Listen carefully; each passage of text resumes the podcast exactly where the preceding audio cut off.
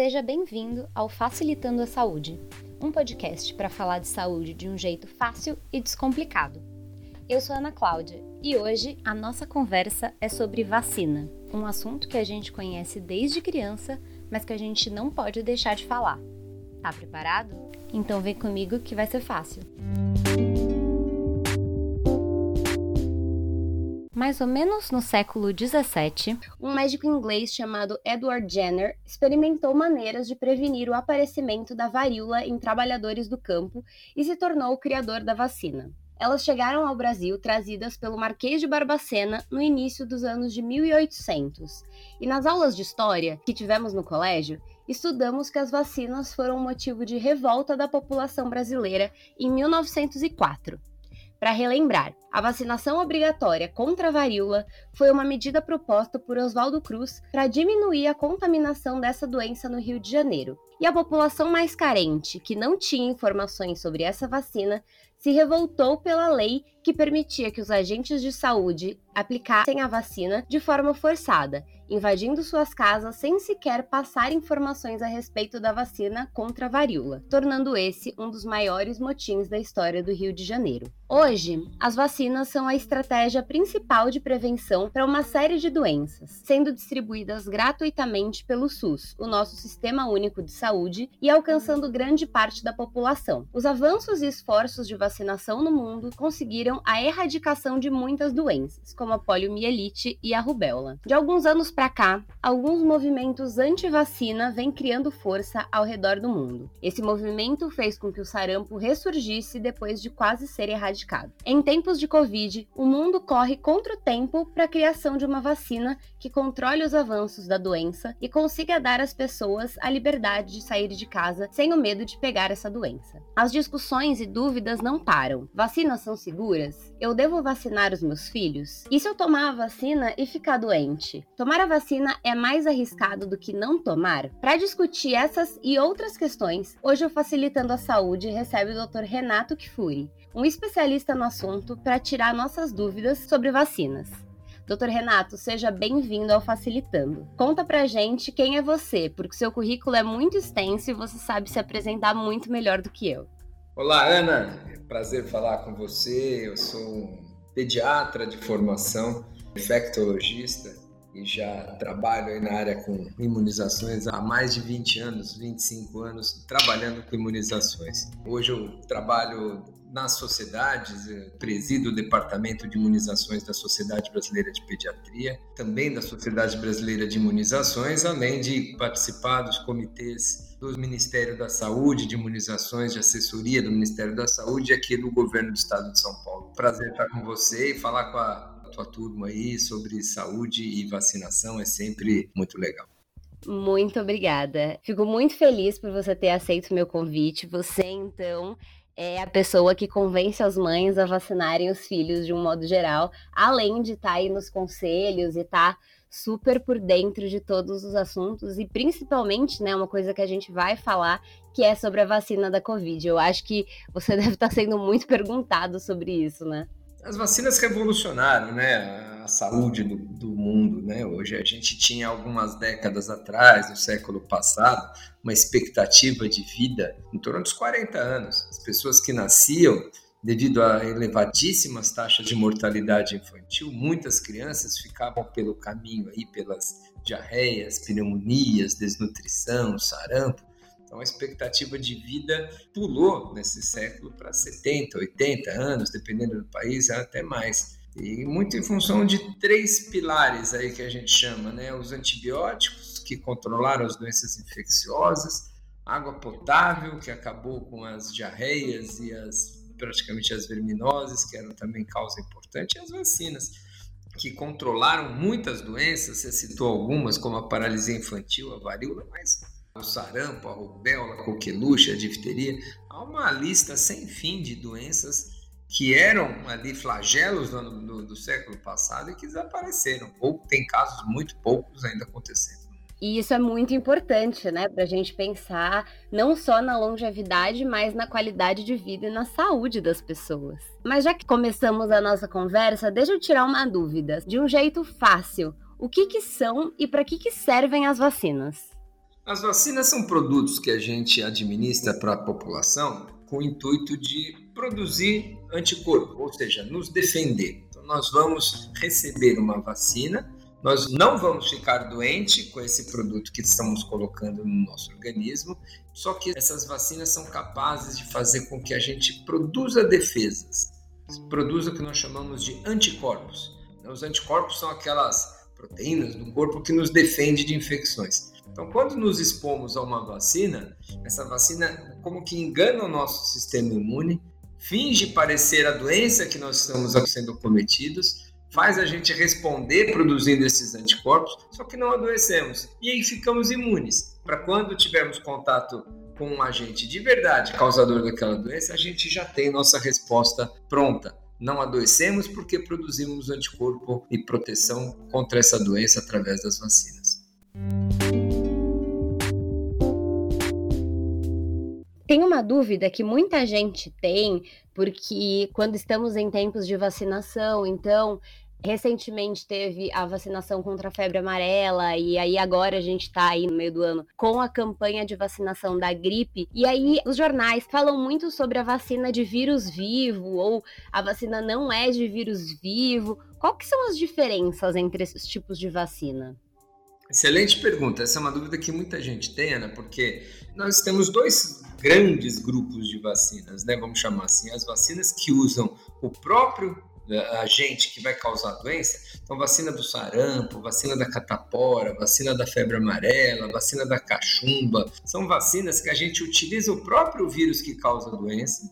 Ele está vivo, só que ele está bastante enfraquecido, nós chamamos de atenuadas, né? Então, eles vão enfraquecendo sua, sua capacidade de causar doença, ficam tão fraquinhos que não são capazes de causar doença mas ainda assim mantém sua capacidade de gerar uma resposta de produção de anticorpos. Então, esse é o racional das vacinas vivas. Então, elas são vivas atenuadas ou vivas enfraquecidas.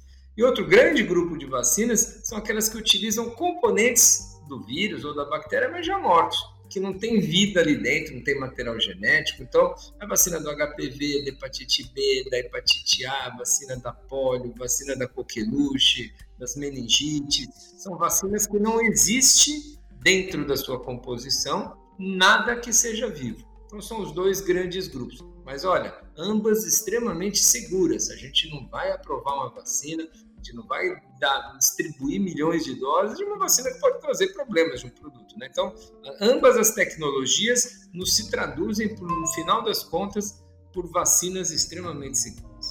Sim, porque muita gente tem medo de tomar vacina justamente por conta da segurança, né? Mas uma outra dúvida que eu tenho às vezes e tem muita gente que tem é que tem algumas vacinas que têm dose de reforço, né? A gente tem que ir lá e tomar mais de uma vez na vida. É, e eu acho que isso é principalmente ruim para as crianças, né? Eu lembro que quando eu era criança, assim, mais jovenzinha, tinha muito aquilo da vacina dos 15 anos, e aí você tinha que esperar fazer 15 anos para tomar a vacina. Por que, que tem algumas vacinas que eu preciso tomar mais de uma vez na vida? Algumas vacinas geram o que nós chamamos de uma resposta imune ou uma proteção que é duradoura, que é vitalícia, especialmente essas que nós comentamos que são vacinas vivas, elas costumam desenvolver uma resposta que é muito longa. Muitas vezes nós precisamos só de uma ou duas doses na vida. Essas outras vacinas que utilizam, às vezes, fragmentos, pedacinhos do agente do vírus ou da bactéria, essas vacinas costumam ter uma duração de proteção mais curta. Então, muitas delas, como a vacina do tétano, da difteria, da coqueluche, da gripe mesmo, são vacinas que precisam dar com alguma frequência ou a pessoa precisa receber com alguma frequência doses de reforço. É isso que faz com que nós continuemos protegidos, né? E outra coisa importante dizer também, tem doença que dá muito em criança, acontece muito em criança. Então não, não precisamos vacinar os adultos. Se temos uma vacina que protege na infância, na adolescência, então você não precisa vacinar até o final da vida, né? Então as vacinas de pneumonia, mesmo as vacinas de meningite, são úteis na criança e no adolescente. O adulto vai ficando maior, o calendário muda, porque as doenças deixam de ter sua incidência, sua frequência aumentada em algumas idades. Isso do calendário é muito interessante, porque grande parte da população brasileira vai na rede pública tomar as vacinas. E aí tem isso do calendário da vacinação. Então tem as vacinas da criança, as vacinas do adulto e as vacinas do idoso. Justamente por isso que você falou, cada fase da vida tem uma necessidade de imunização, não é? Você sabe que no passado, as, as, primeiras vacinas, quando elas foram desenvolvidas, elas foram desenvolvidas para as doenças infantis. Então, nós convivemos num cenário muito tempo onde as vacinas era coisa de criança, né? Se você perguntar para muito adulto hoje, se você tem o seu calendário, a sua carteira de vacina, que vacina que você tomou por último, muitos nem sabem, nem sabem, nem tem conhecimento de que tem vacina para a idade dele, para adulto. E o que é um grande equívoco, né, Ana? Porque nós aprendemos com o tempo que as vacinas não são só para criança. Nós temos a vacinação do adolescente, da grávida, do idoso, do viajante, vacinação do trabalhador, vacinação daquele que tem alguma doença crônica, tem algum risco aumentado. Então não há hoje nenhuma idade onde a gente não tem um calendário de vacina recomendado para essa população. Então, todos esses, a grávida, o idoso, a gestante, o viajante, o adulto, o adolescente, tem que se vacinar. E olha, é culturalmente difícil de você hoje convencer adultos a se vacinarem que eles precisam tomar vacina. O próprio exemplo da vacinação da febre amarela, as vacinações da gripe, né, onde a gente tem principalmente os idosos, né, que são um dos grupos de risco para as gripes, é muito difícil você convencer essas pessoas. Até porque é muito cultural. Quando a gente é criança, a gente não tem muito o que escolher, né? Geralmente os pais escolhem pra gente, levam a gente lá na unidade de saúde e a gente toma as vacinas. É como se fosse uma coisa exclusiva da infância. Mas a gente precisa desconstruir esse conceito de de que tem vacinas que a gente toma ao longo da vida. O próprio caso da febre amarela, que eu tô falando bastante, que recentemente teve algum surto aí no Brasil, mas que quando você vai viajar para alguns países, você precisa da vacina. Então, você tem que se vacinar antes de fazer essa viagem. É, vacinação, sem dúvida, ainda é uma questão muito vinculada com a nossa percepção de risco né? Na viagem, sim, você muitas vezes é convidado a tomar uma vacina, senão você não consegue viajar. Mas, em geral, para adolescente, para adulto, ele se mover, ele você desencadear uma resposta positiva no sentido, ah, eu preciso sair de casa hoje, tomar uma dose, uma vacina e daqui a pouco tomar outra. Você precisa estar convencido, geralmente, é da natureza do ser humano que a gente se sinta sob risco. É isso que faz muitas vezes as filas nas epidemias de febre amarela, nas campanhas de gripe, às vezes quando a gripe está causando casos mais importantes. Quando tem um caso de meningite numa escola, as pessoas se mobilizam muito porque sentem o perigo ali batendo na sua porta. E aí você está preocupado em proteger. De novo, é, uma, é um pensamento equivocado porque prevenção deve fazer parte da nossa vida, da nossa rotina. Nós não precisamos esperar chegar momentos realmente de incêndio para tentar apagá-los quando a gente pode ter atitudes preventivas uh, anteriormente a isso.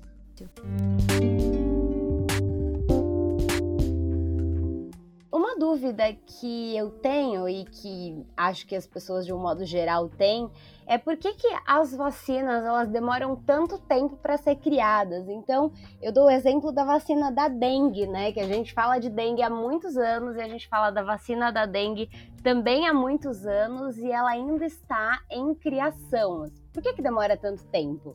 Olha, algumas vacinas são mais fáceis de serem desenvolvidas porque o, o vírus ou a bactéria que causa a doença ela é mais simples, vamos chamar assim, os seus mecanismos de reprodução e de desencadear uma resposta de anticorpos é mais simples, isso facilita o desenvolvimento de uma vacina. Outras têm uma complexidade, que nem o vírus da dengue que você citou, quatro vírus, respostas que não são iguais para os quatro. Isso muitas vezes dificulta realmente a produção de uma vacina. Além disso, qualquer processo de desenvolvimento de produtos, você precisa ter muita certeza de que aquele produto não vai fazer mal. Então você precisa passar por essas fases que a gente chama de fases 1, 2, 3, onde você vai testando em alguns indivíduos, depois você aumenta o número de indivíduos que são testados para aquela vacina, até que você tenha condições de licenciar um produto que realmente se demonstrou eficaz.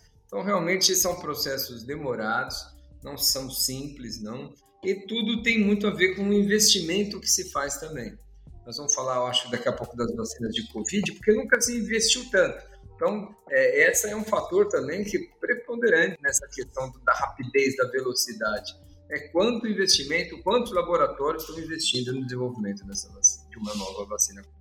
Já que você falou sobre investimento e sobre os laboratórios, uma pergunta que às vezes é polêmica. Eu vejo, às vezes, no grupo do meu condomínio, as minhas vizinhas discutindo sobre isso, sobre as vacinas dos filhos. As vacinas que são oferecidas no SUS são as mesmas que são oferecidas na rede particular? Qual que é a diferença? Olha, todas as vacinas, quando elas, em geral, quando elas são licenciadas ou quando elas são aprovadas, elas não são produzidas, vamos excetuar esse caso atual da pandemia, tá? que é, bem, é muito diferente do normal. Mas, de uma maneira geral, essas vacinas, quando são licenciadas, elas são é, produzidas em uma quantidade pequena, por um único laboratório, custam muito caro e praticamente ficam inviáveis para serem colocadas em programas públicos em larga escala, pelo seu alto custo. Até que, com o passar do tempo, com o passar do uso, muitos países utilizando, o consumo aumentando, a produção, e o produto vai se barateando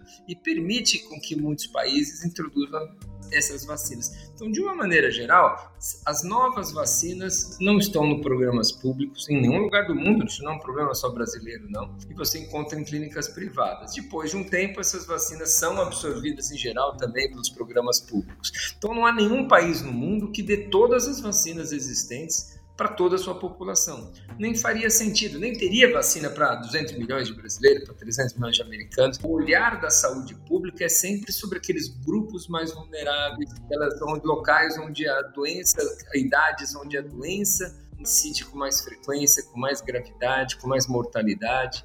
Então, a escolha de um calendário vacinal público olha para que doenças eu, eh, são mais importantes de eu prevenir e que idades eu devo prevenir. E os calendários recomendados pelas sociedades científicas, que têm um olhar individual, têm um olhar na saúde individual. Então, eu quero me proteger contra qualquer doença, não me importa se é muito frequente na minha idade ou não. Então, eu posso me vacinar de qualquer maneira. Então, aí as vacinas em clínica privada tem vacinas para mais idade, tem vacinas para outras doenças que não são tão comuns, novas vacinas que surgiram ainda não foram incorporadas e versões às vezes até mais recentes de vacinas que já o governo já utiliza.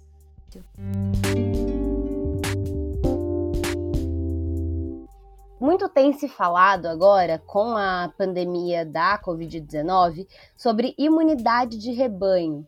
E eu já li em alguns lugares as pessoas entendendo a imunidade de rebanho como assim, se as pessoas imunizadas podem imunizar umas às outras.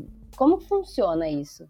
Não, na verdade, existem vários conceitos aí equivocados. Né? Uma imunidade de rebanho que nós chamamos, que é clássica, quando você dá a vacina, por exemplo, da polio, a gotinha, a criança que recebe a vacina elimina o vírus da vacina nas fezes, espalha na comunidade, nos esgotos, na água, e você acaba vacinando indiretamente outras pessoas. Esse é o grande mérito da gotinha da vacina polio. Você faz uma grande vacinação em massa, derrama uma quantidade muito grande de vírus vacinais na comunidade e vacina indiretamente, inclusive aquele que não recebeu a vacina. Essa é a imunidade transferida, imunidade de rebanho. Aqui na Covid, nós estamos falando de outra coisa, nós estamos falando de número de indivíduos que ainda não adquiriram a doença, né? Da quantidade de indivíduos infectados, imunes, versus a quantidade de indivíduos ainda suscetíveis. Então, quanto mais indivíduos suscetíveis nós tivermos, quando a Covid chegou, todo mundo era suscetível, ninguém tinha tido a doença. Então, ela se espalha rapidamente. Se você chega no ambiente hoje na Itália, nos Estados Unidos, em Nova York, mesmo aqui em São Paulo, alguém com Covid, talvez ele encontre muitos aí que já tiveram a doença e a doença não se propaga com tanta facilidade. Esse conceito de proteção de grupo, ou que alguns chamam de rebanho, tem a ver com isso. Quantos por cento da população já tiveram a doença, já estão imunes e não são mais transmissores? Quanto eles interrompem essa cadeia de transmissão?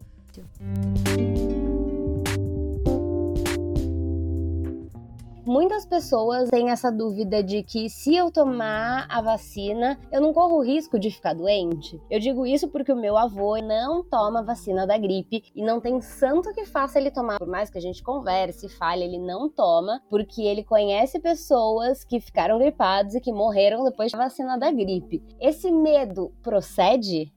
Não procede, viu? Fala para o seu avô bater um papo com a gente aqui, ouvir o nosso podcast, que ele vai ficar mais bem informado. Esse é um, talvez seja um dos maiores mitos que a gente tem em relação às vacinas, né? É que as vacinas seriam capazes de causar doença.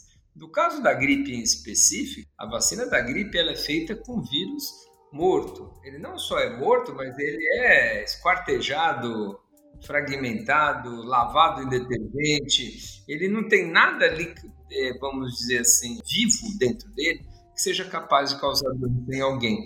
Então não há essa possibilidade. O que a gente tem muito confusão com a vacina da gripe, a gente vacina um terço da população brasileira, mais de 70 milhões de doses são aplicadas no país. Em maio, em junho, na época que já temos frio, muitas pessoas adoecendo nessa época do ano, com ou sem vacina. Para aquelas pessoas que vão ficar doentes e acabaram de receber uma vacina um dia, dois dias, três dias atrás, vão culpar aquela amidalite, aquele resfriado, aquela sinusite, a dor de cabeça, a unha encravada, o braço que ele quebrou, o atropelamento que ele teve, a vacina que ele tomou. Eu não tinha nada, tomei a vacina e agora tive uma convulsão, e agora eu peguei um resfriado, e agora fui atropelado, e agora. Então você associa a uma relação temporal. Você vacina um terço da população, muitas pessoas adoecerão um, dois, três dias depois da vacina. Que adoeceriam mesmo, essa é a ordem natural das coisas. Né? Os acidentes e as, e as doenças aparecem na população, num grande número de pessoas diariamente, semanalmente, tendo recebido vacina ou não tendo recebido vacina. Né? Então, essa relação é difícil das pessoas entenderem que aquilo aconteceu por uma coincidência. Ela ficou doente, não porque ela tomou a vacina da gripe, porque ela ficaria doente muitas ficariam quando você vacina muita gente e esse fenômeno acontece com frequência. É curioso, né, Ana, que ninguém relaciona as coisas boas que acontecem na vida com a vacina. Achei o amor da minha vida foi por causa da vacina. Conheci o amor da minha vida na fila do posto para tomar a vacina. Exato. Não, eu, se, se, a pessoa toma vacina e se apaixona na liturgia, você não vai falar, ah, me apaixonei porque eu tomei a vacina, ou ganhei na Mega Sena porque eu tomei a vacina. É, aí é só com coisas que as vacinas são associadas. Muito bom, é isso mesmo. Eu vou começar a tentar olhar para isso todas as vezes que eu tomar uma vacina. Eu vou ter esse olhar crítico para as coisas boas que acontecem depois da vacina, porque eu gostei dessa. E é, é, curioso isso, porque muitas vezes as pessoas têm esse medo e aí muita gente, amigos tal, acabam me procurando para tirar dúvida, né? E aí eu sempre falo aquilo que geralmente quando a gente vai tomar uma vacina as pessoas perguntam, né? Você teve febre, dor de garganta? Como que tá a sua imunidade? Tá boa a sua imunidade? Então vá tomar a vacina. Se você tá meio jururu, se você não tá muito bem, espera uns dias para ir tomar vacina. Justamente porque pode acontecer, a pessoa já tá num processo de ficar doente, tomar vacina e culpar a vacina de estar tá doente. Exatamente, exatamente. A gente vacina, na grande maioria das vezes, indivíduos saudáveis, né? Então a gente é, não vai aplicar vacina em quem está doente. E, consequentemente, é isso que eu te falei, as coisas acontecem de qualquer forma na vida de, de nós todos e, e, a vacina leva a culpa sempre, né? Então é, é importante destacar isso, porque as coisas acontecem. Então, imagina o que acontece em termos de acidentes na sua vida, de doenças que você pega. Se você tivesse tomado uma vacina, sei lá, você ficou resfriado hoje, teve uma cólica menstrual muito forte esse mês, diferente. Se você tiver tomado uma vacina no dia, você vai falar: puxa, olha, tomei vacina, tive a pior cólica menstrual eu tive qualquer. Então é, é muita relação temporal, a gente brinca, mas esse é o grande desafio da vacinação. Você vacina pessoas saudáveis. Então a tolerância, a percepção do benefício não é, não é imediata. Você vai tomar uma vacina de HPV, três doses para acreditar ali que para você nunca ter um câncer na vida dali 10, 20 anos. Mesma coisa da hepatite. Então você toma vacina, você toma injeções, toma mais de uma dose, tem às vezes efeitos colaterais, para você você não percebe esse benefício de maneira tão clara. Você fica muito atento a esses efeitos colaterais, a esses eventos adversos, né? Então, é, é o dilema das vacinas, especialmente no cenário onde essas doenças já estão controladas. Quando a doença está batendo ali na sua porta, você está com medo que seu filho tenha paralisia infantil, você não preocupa muito com esses efeitos colaterais. Mas num cenário mais de tranquilidade, a tua preocupação com os efeitos colaterais aumenta muito. Sobre os efeitos colaterais, assim, em bebês a gente vê isso muito claro. O neném vai lá de dois, três meses tomar vacina e aí ele fica meio jururu no dia. As vacinas geralmente têm esse efeito colateral, mesmo quando a gente é adulto, a gente pode ficar meio jururu assim quando toma uma vacina? Pode, pode sim. Na verdade, como todo medicamento, todo produto, não é isento de efeitos colaterais. A gente tem às vezes os, os, mais comuns são os locais que a gente chama, né? No local da injeção que a gente recebeu, ficar com dor, ficar vermelho, ficar inchado, isso acontece com alguma frequência.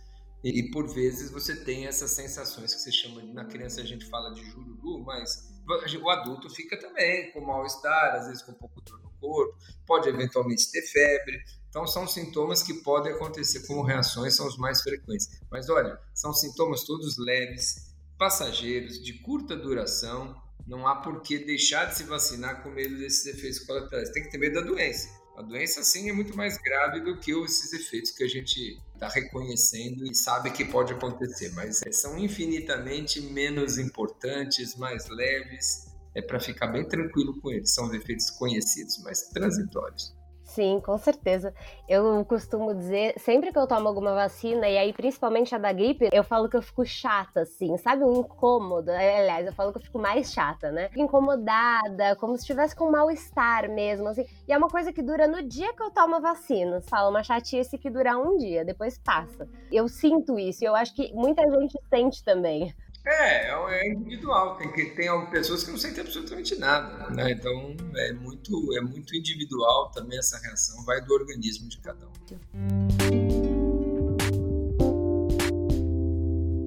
Para a gente ir para o nosso último bloco, é um assunto polêmico. Os movimentos anti-vacina, eles estão criando força no mundo. Eu já ouvi dizer que tem gente que acredita que as vacinas dão autismo nas crianças, ou que o sistema imunológico delas não suporta as vacinas, ou mesmo isso que a gente falou antes, tem mais risco de você pegar a doença tomando a vacina do que não tomando. Por que que isso está acontecendo, desses movimentos anti-vacina? E qual o risco desses movimentos? Olha, eu acredito que principal é, nós acabamos de discutir agora um pouco sobre a percepção de risco e o medo das vacinas. As vacinas enfrentam realmente essa grande dificuldade que é quando você tem controle dessas doenças, as doenças desapareceram, as pessoas não têm mais tanto receio dessas doenças, falam de prevenção de doenças que elas nunca ouviram falar, que é difteria, que é coqueluche, que é paralisia infantil. Essa nova geração de mães não conviveu com isso. Então as vacinas acabam sendo vítimas de si mesmas. As vacinas fazem tanto sucesso, fazem as doenças desaparecerem, faz com que as pessoas não convivam mais. E olha, não são as pessoas, não, os próprios profissionais da saúde, que não, não dão a real importância que eram essas doenças no passado. E relaxam nessas medidas de vacinação, se preocupam com os efeitos colaterais, dão espaço para mídias, nessas comunicações na internet de de difundir efeitos colaterais das vacinas. Para que tomar vacina contra doenças que já nem existem mais? As vacinas podem fazer mal. Então, isso põe em risco todas as conquistas que as vacinas tiveram aí nesse passado recente. Não, nós não estamos numa situação hoje que a gente pode abrir mão das vacinas porque as doenças desapareceram.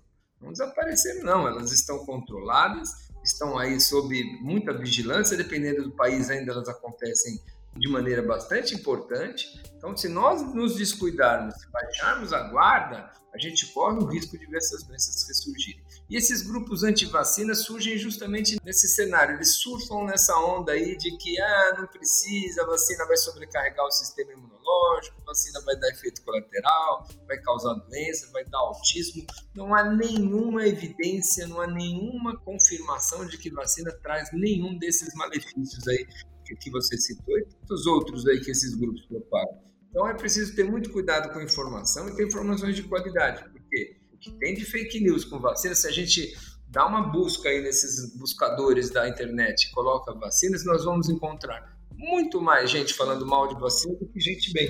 Nós precisamos ocupar esse espaço com notícias de qualidade. Para quem vai lá, não fique hesitante em se vacinar ou vacinar a família. Sim, com certeza. Até para escrever o roteiro do podcast, eu fui pesquisar sobre vacinas e aí eu achei engraçado até as fake news sobre os movimentos anti-vacinas, né? Isso do autismo eu nunca tinha ouvido. A questão do autismo ganhou uma notoriedade maior em função de um médico inglês que publicou um estudo que acabou sendo descoberto que foi uma enorme fraude. Ele teve seu registro de, atividade médica cassado e com isso foi, mas o estrago já estava feito. Ele tinha todo o interesse nas agências de seguros dessas famílias, ação coluna. Ele, ele publicou um trabalho fajuto dizendo que as crianças que recebiam sarampo tinham risco aumentado de desenvolver autismo. Isso se propagou de uma maneira muito grande. Foi publicado numa revista seríssima e ganhou uma notoriedade. Hoje nós temos dezenas de estudos comprovando que isso não há nenhuma relação. E, inclusive, a revista retirou a publicação dos seus anais, o médico foi o registro cassado, mas, infelizmente, o estrago já tinha feito. As populações e os grupos anti-vacina se valem até hoje desse discurso, dessa, desse senhor que publicou, e ele é um idolatrado nesses grupos anti-vacina, por incrível que pareça, ele se mudou para os Estados Unidos, o Andrew Wakefield, e até hoje ele faz sucesso pregando o antivacinismo aí afora. Tem muitos processos nas costas aí para responder sobre o dano à saúde pública que ele causou de um modo geral, a gente precisa ter muito cuidado com a informação, né? É, a gente tem discutido muito isso das fake news por diversas razões, mas a gente vive em um momento da história onde a informação ela tá muito fácil para todo mundo, assim. Ela tá nas redes sociais, ela tá, se você procura no Google qualquer coisa, ela assim tá em todos os lugares. Quem tem um celular na mão já consegue ter qualquer informação, coisas que alguns anos atrás a gente não tinha.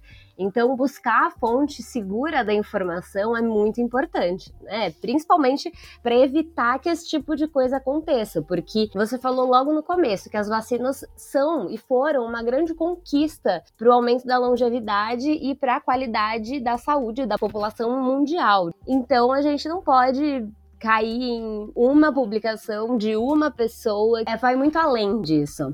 É, eu acho que nós estamos aprendendo a manusear essa ferramenta da internet com mais responsabilidade. Eu acho que nós estamos longe, mas há muito compartilhamento de informação sem checagem da sua fonte. Há muito.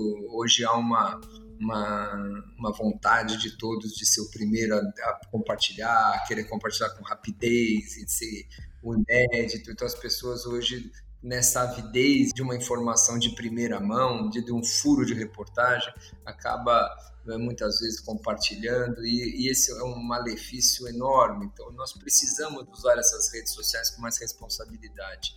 Então nós, eu acho que nós estamos engatinhando ainda nesse processo, nós estamos aprendendo agora a conviver com esse mundo real e é isso que a gente vem fazendo na sociedade. A Sociedade Brasileira de Imunizações, a SBIM, ela tem um site que chama família.sbim.org.br.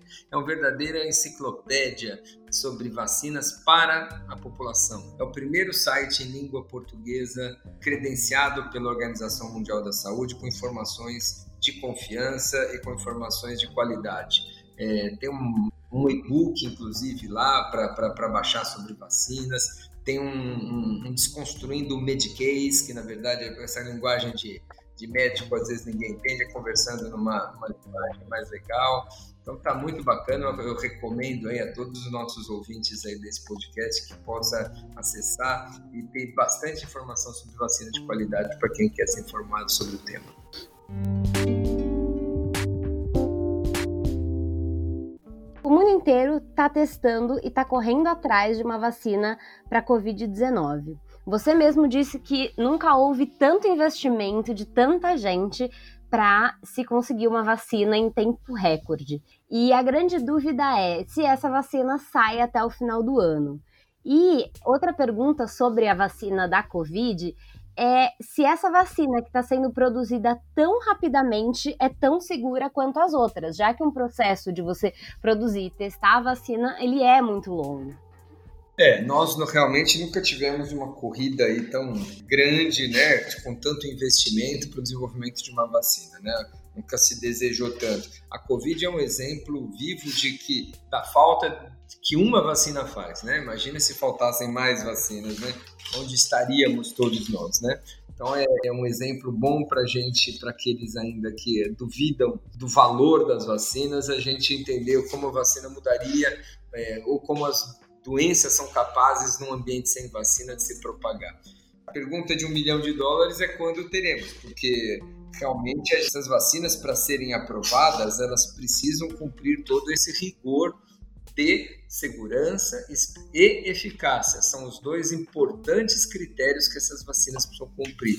Nenhuma vacina será licenciada sem que haja demonstração desses dois pontos cruciais.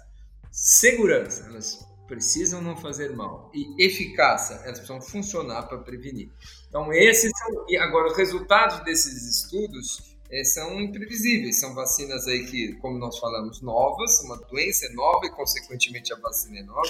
Mas uma coisa que está ajudando muito na velocidade da produção dessas vacinas é o fato já de, de nos valermos de plataformas de desenvolvimento de vacinas que já tínhamos para esses outros coronavírus que causaram a SARS em 2002, a síndrome do Oriente Médio em 2012. Então, essas vacinas já estavam sendo desenvolvidas o que, vamos dizer assim, comeu aí um pedaço enorme de tempo de desenvolvimento de fases pré-clínicas. Então, hoje nós já temos mais de 140 vacinas em desenvolvimento, 17 delas já com estudos em humanos e duas delas já em fase 3, que é essa última fase de desenvolvimento para de aprovação. Então, nós estamos muito otimistas para que esses estudos de fase 3, que, é, que são esses que vão demonstrar eficácia, que a gente possa ter resultado em breve. Mas esse breve, não necessariamente a primeira vacina que terminar os estudos vai ser a vacina que vai demonstrar eficácia.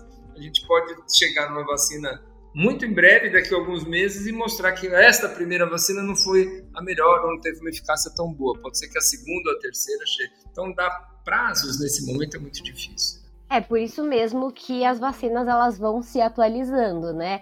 Que é também a importância de tomar a vacina da gripe todos os anos, porque o vírus pode mudar também. E aí as vacinas vão mudando e vão se adaptando ao vírus, né? É, da gripe é, uma, é particularmente é uma situação bastante diferente, né? O vírus da gripe tem essa característica mesmo, que sofre mutações, e por isso a vacina precisa ser renovada anualmente. Mas é uma exceção. A vacina do sarampo, da cachumba, da hepatite, do HPV são vírus que não sofrem essas mutações e as vacinas são a mesma uma vez tomadas na vida, ficam imunes em geral para o resto da vida. Então, mas a gripe realmente é uma exceção onde a gente precisa renovar, porque o vírus tem muito essa característica mutante. Né? Doutor Renato, eu queria muito te agradecer novamente pela sua participação, por ter aceito meu convite para facilitar a saúde e para facilitar o entendimento sobre vacina. E se você quiser deixar um recado para quem está ouvindo a gente, alguma dica aí, a palavra é sua. Não, só eu que agradeço a oportunidade de estar com você com teus internautas, falando de um, de um assunto tão apaixonante que são as vacinas. As vacinas depois da água potável, nenhuma outra ação em saúde pública teve tanto impacto. É uma ação barata que reduz mortes, que reduz internação, que reduz visita a pronto-socorro, que reduz doenças, sofrimento, sequelas. Então hoje nós não podemos deixar de lado ou não lançar mão dessa ferramenta aí que é fundamental para promover a nossa saúde mesmo. A gente quer viver mais e quer viver melhor. Então, vamos ficar ligado, vacina é para todas as idades, conversa com teu médico. Não há nenhuma situação de nenhuma idade onde a gente não tem uma vacina recomendada. Então vamos nos vacinar, vamos proteger que, olha, continua valendo a regra dos nossos avós. Prevenir é o melhor remédio.